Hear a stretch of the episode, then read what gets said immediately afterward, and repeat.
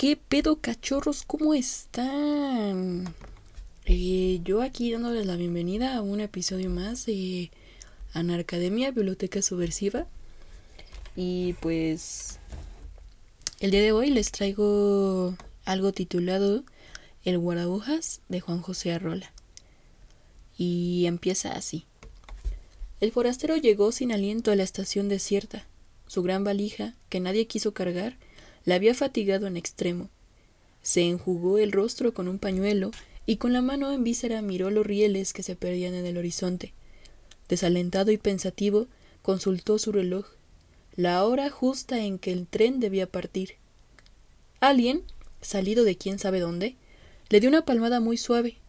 Al volverse el forastero se halló ante un viejecillo de vago aspecto ferrocarrilero. Llevaba en la mano una linterna roja, pero tan pequeña que parecía de juguete. Miró sonriendo al viajero, que le preguntó con ansiedad Usted perdone, ¿ha salido ya el tren? ¿Lleva usted poco tiempo en este país? Necesito salir inmediatamente.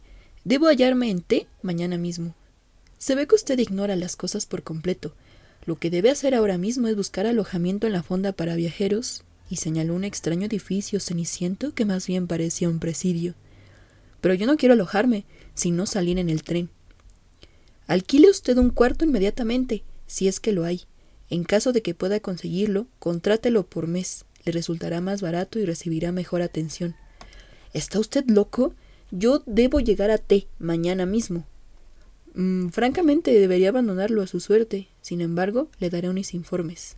Por favor. Este país es famoso por sus ferrocarriles, como usted sabe. Hasta ahora no ha sido posible organizarlos debidamente, pero se han hecho grandes cosas en lo que se refiere a la publicación de itinerarios y a la expedición de boletos.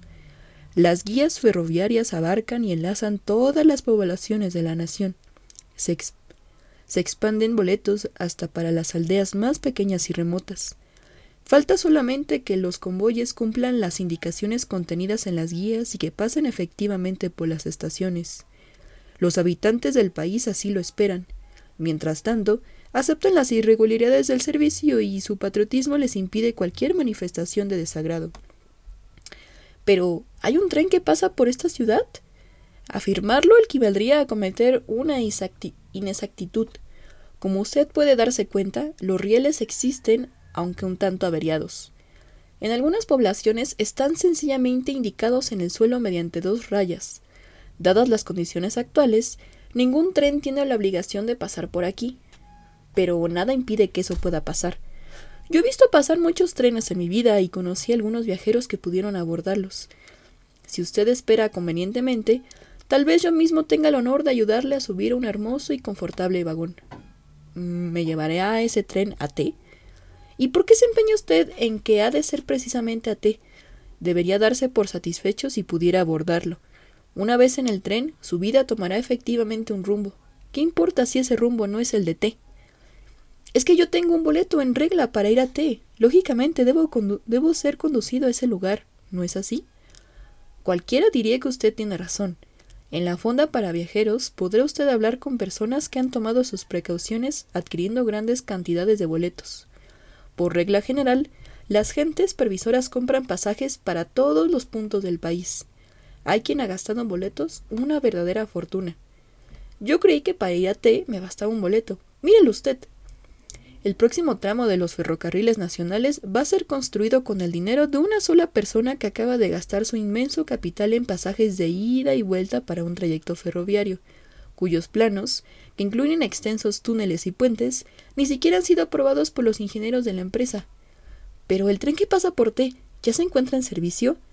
Y no solo ese, en realidad, hay muchísimos trenes en la nación y los viajeros pueden utilizarlos con relativa frecuencia, pero tomando en cuenta que no se trata de un servicio formal y definitivo. En otras palabras, al subir un tren, nadie espera ser conducido al sitio que desea. ¿Cómo es eso? En su afán de servir a los ciudadanos, la empresa debe recurrir a ciertas medidas desesperadas. Hace circular trenes por lugares intransitables. Esos convoys expedicionarios emplean a veces varios años en su trayecto, y la vida de los viajeros sufre algunas transformaciones importantes. Los fallecimientos no son raros en tales casos, Pero la empresa, que todo lo ha previsto, añade a esos trenes un vagón capilla ardiente y un vagón cementerio. Es motivo de orgullo para los conductores depositar el cadáver de un viajero lujosamente embalsamado en los andenes de la estación que prescribe su boleto. En ocasiones, esos trenes forzados recorren trayectos en que falta uno de los rieles. Todo un lado de los vagones se estremece lamentablemente con los golpes que dan las ruedas sobre los durmientes. Los viajeros de primera, es otra de las provisiones de la empresa, se colocan del lado en el que hay riel. Los de segunda padecen los golpes con resignación. Pero hay otros tramos en que faltan ambos rieles. Ahí los viajeros sufren por igual hasta que el tren se queda totalmente destruido. Santo Dios. Mire usted, la aldea de F surgió a causa de uno de esos accidentes. El tren fue a dar en un terreno impracticable. Lijadas por la arena, las ruedas se gastaron hasta los ejes. Los viajeros pasaron tanto tiempo que de las obligadas conversaciones triviales surgieron amistades estrechas. Algunas de esas amistades se transformaron pronto en idilios y el resultado ha sido F. Una aldea progresiva, una aldea progresista llena de niños traviesos que juegan con los vestigios enmohecidos del tren. Dios mío, yo no soy hecho para tales aventuras. Necesita usted ir templando su ánimo. Tal vez llegue usted a convertirse en héroe. No creo que faltan ocasiones para que los viajeros demuestren su valor y sus capacidades de sacrificio.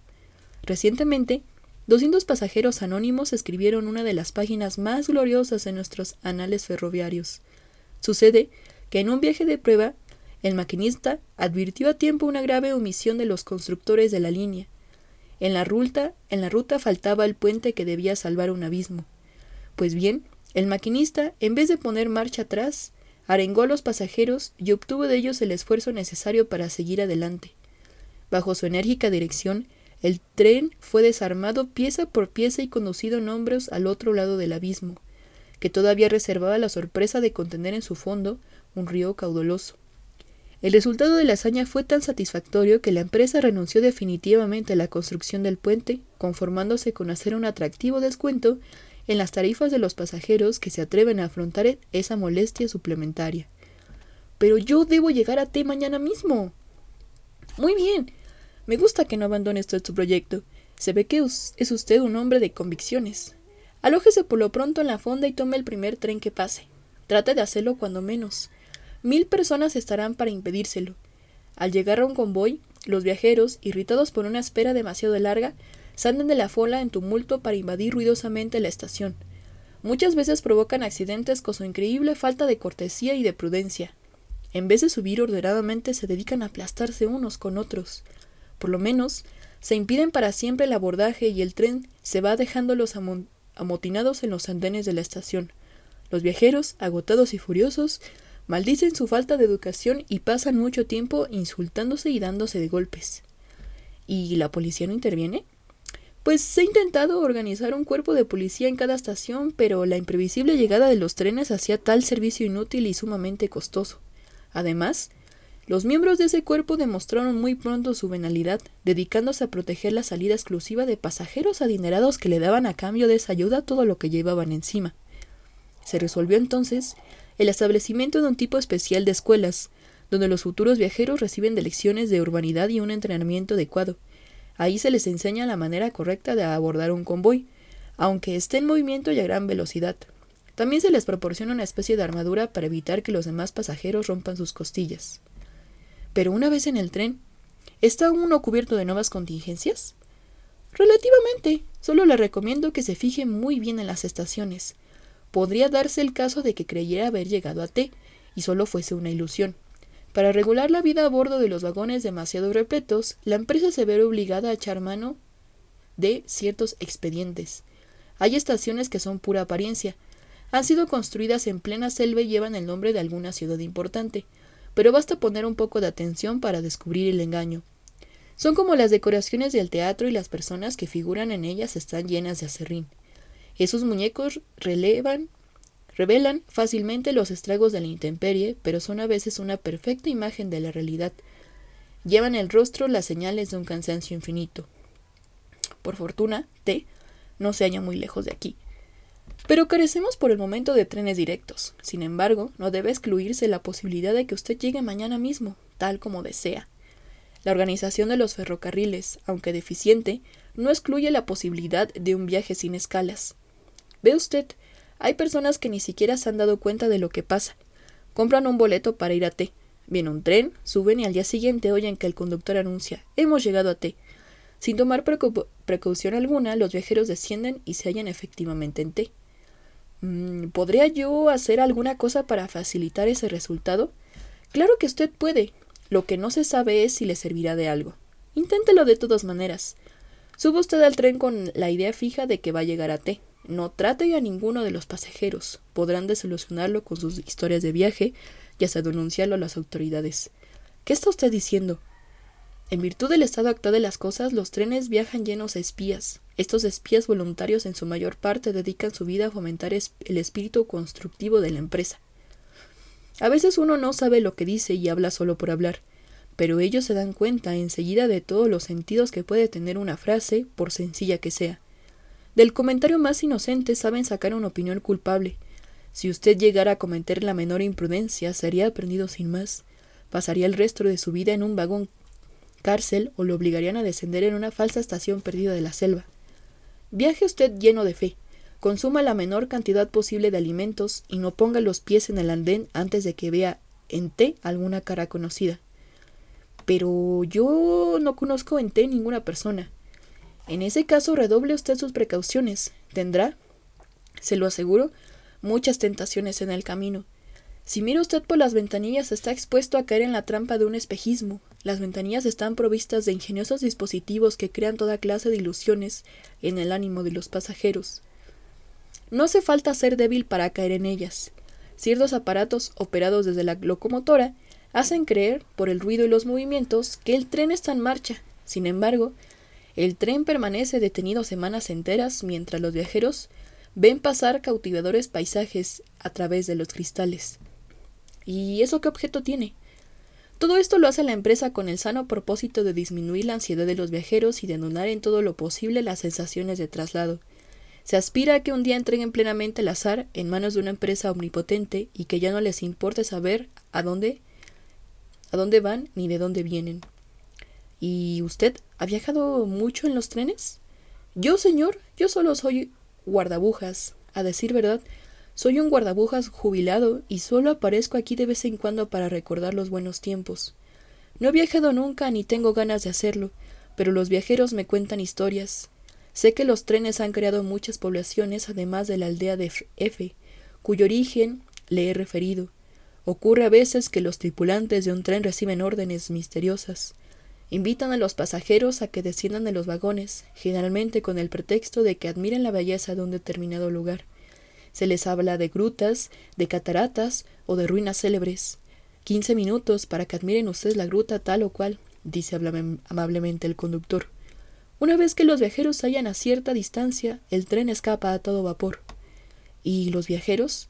Vagan desconcertados de un sitio a otro durante algún tiempo, pero acaban por congregarse y se establecen en colonia. Estas paradas intempestivas se hacen en lugares adecuados y muy lejos de toda civilización, con riquezas naturales suficientes. Ahí se abandonan lores selectos, de gente joven y sobre todo con mujeres abundantes. ¿No le gustaría a usted pasar sus últimos días en un pintoresco lugar desconocido, en compañía de una muchachita? El viejecillo sonriente hizo un guiño y se quedó mirando al viajero, lleno de bondad y de picardía. En ese momento se oyó un silbido lejano. El guardabujas dio un brinco y puso a hacer señales ridículas y desordenadas con su linterna. ¿Es el tren? preguntó el forastero. El anciano echó a correr por la vía, desaforadamente. Cuando estuvo a cierta distancia se volvió para gritar. Tiene usted suerte. Mañana llegará a su famosa estación. ¿Cómo dice que se llama? X, contestó el viajero. En ese momento el viejecillo se disolvió en la clara mañana, pero el punto rojo de la linterna siguió corriendo y saltando entre los rieles, imprudente, al encuentro del tren. Al fondo del paisaje, la locomotora se acercaba como un ruidoso advenimiento. Fin. Y bueno, pues un guardabujas dice aquí que es un empleado encargado del manejo de las agujas de una vía férrea. Oh. Y pues hasta aquí hasta aquí la lectura del día de hoy. Nos vemos y nos escucharemos pronto. Bye.